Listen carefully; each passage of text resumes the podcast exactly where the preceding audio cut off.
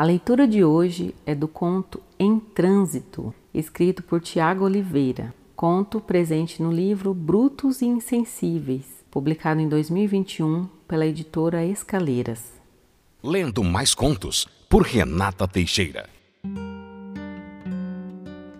Não espero o elevador. Desço as escadas do quarto andar até o térreo. Beleza, seu Antônio? Tudo beleza. O porteiro sempre foi a pessoa mais educada do prédio, ou talvez o único com quem eu tenho vontade de falar. Abro a porta e os senhores estão nos bares, ao meio-dia, com suas cervejas. Penso se seria sorte, azar ou solidão. Caminho rápido, estou sempre atrasado. Sinal fecha antes que eu possa correr. Os homens, com seus panos de prato, três por dez, batem nas janelas dos carros, junto aos meninos que vendem balas. Ninguém compra nada, só fecham os vidros. Chamo o garoto e peço um house. Minha mochila vive cheia delas. Atravesso com um pouco mais de pressa a caminho do ponto de ônibus. Não passo mais pela estátua do Noel. Ela se foi. O cheiro forte de urina arde nas narinas. Vejo um casal dormindo ao lado do mijo com seus cobertores sujos.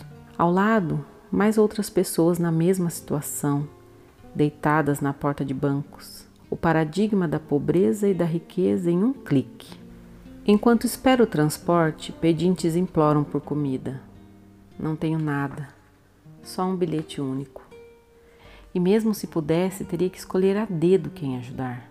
Penso na terra que tudo dá, se você planta, você colhe. E mesmo assim as pessoas sentem fome. Coloco o fone de ouvido para ignorar a realidade. Baby, did you forget to take your meds?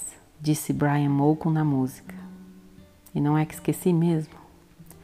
Abro a mochila, caço comprimido entre os papéis, lixos, house e canetas. Engulo a seco. Depois que desce, é como anestesia. Não sinto mais a mim.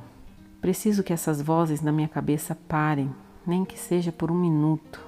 Guardo o celular dentro da calça e o fone por dentro da camisa. Se for roubado, deixo o telefone velho no bolso para entregar para o assaltante. Talvez ele não perceba. Finalmente o ônibus chega, lotado. Penso que ao menos dessa vez não atrasou tanto. Empurro as pessoas para chegar até um lugar minimamente confortável. Só queria encostar a cabeça na janela, ver a cidade passando hoje, mas não vai rolar. O ônibus parava em todos os pontos e abarrotava cada vez mais gente. Hora de atravessar o Grajaú. Quando passo por aqui, penso que não conheço a cidade que vivo. São tantas escadarias, tantas ruas, quanta gente, barrancos, casas em más condições. Ser carioca é viver constantemente com síndromes, ansiedade, pânico, e classe. O moço engravatado ficou na frente do ônibus para não pagar passagem. Estava anoiado que vi. Desceu uns pontos à frente. Cumprimentou as pessoas como se fosse dali, só para pegar um pó de vinte.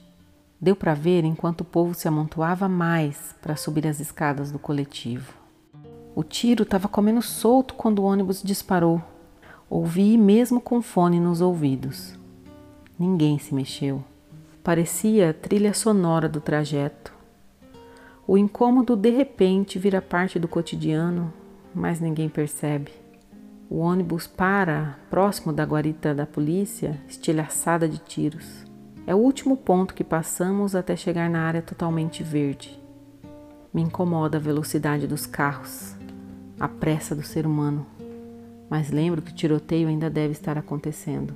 Se esqueci, é porque banalizei a morte. Mais uma vez. O ônibus passa por uma blitz onde só as motos de pessoas negras são paradas. Me sinto estranhamente confortável. Not Gonna Get Us toca no último volume. Conforme chego mais próximo ao meu ponto, percebo que a dose do remédio está mais fraca. Não paro de pensar sobre meu corpo estar murcho e seco. A moça me empurra para descer apressada do ônibus. Não precisava, também fico por aqui. Desço os degraus em passos rápidos. Hoje não teve desculpas, não teve sorriso, nem um afago.